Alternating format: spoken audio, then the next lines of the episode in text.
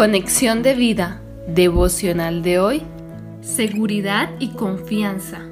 Dispongamos nuestro corazón para la oración inicial.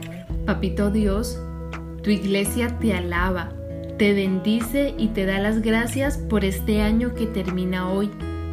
Te exaltamos, Padre eterno, y glorificamos tu nombre porque tú has sido bueno y tu misericordia nos ha alcanzado cada día.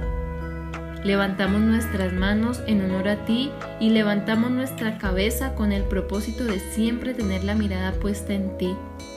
Que tu gracia y tu poder sea con nosotros hoy y siempre en el nombre de Jesús. Amén. Ahora leamos la palabra de Dios. Isaías capítulo 42 versículos 8 al 9. Yo Jehová, este es mi nombre y a otro no daré mi gloria ni mi alabanza a esculturas. He aquí se cumplieron las cosas primeras y yo anuncio cosas nuevas. Antes que salgan a la luz, yo os las haré notorias. Salmos capítulo 66 versículos 1 al 4. Aclamad a Dios con alegría toda la tierra, cantad la gloria de su nombre, poned gloria en su alabanza Decid a Dios, cuán asombrosas son tus obras. Por la grandeza de tu poder se someterán a ti tus enemigos.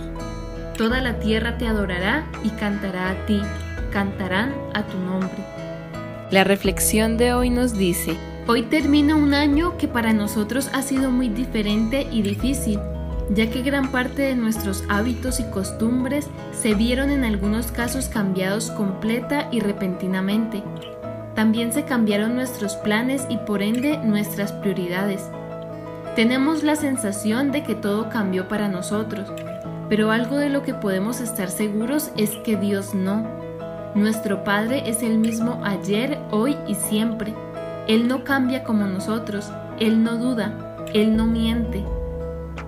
La palabra de Dios nos dice que puede pasar el cielo, la tierra, el mundo y sus deseos, pero Dios, su palabra y los que hacemos su voluntad, permaneceremos. Isaías 40, 28, Mateo 24, 35 y 1 de Juan 2, 17. Así que es momento de hacer un alto en nuestro camino y reflexionar. A lo largo de este año, ¿en quién tuvimos puesta nuestra confianza y esperanza? ¿Fue en el mundo o fue en Dios? ¿A qué le prestamos más atención? ¿A las cadenas de redes sociales o a la Biblia? Hermanos, estamos viviendo tiempos difíciles que muy probablemente continuarán y el único que tiene el poder para librarnos, cuidarnos y socorrernos es nuestro Dios, el Dios de la Biblia. Entonces, que nuestra prioridad para el nuevo año sea la de mantener una relación más íntima y verdadera con nuestro Dios, y hacer de su palabra nuestro tesoro más preciado y nuestro alimento más deseado, pues será la manera de permanecer verdaderamente seguros y confiados. Visítanos en www.conexiondevida.org. Descarga nuestras aplicaciones móviles y síguenos en nuestras redes sociales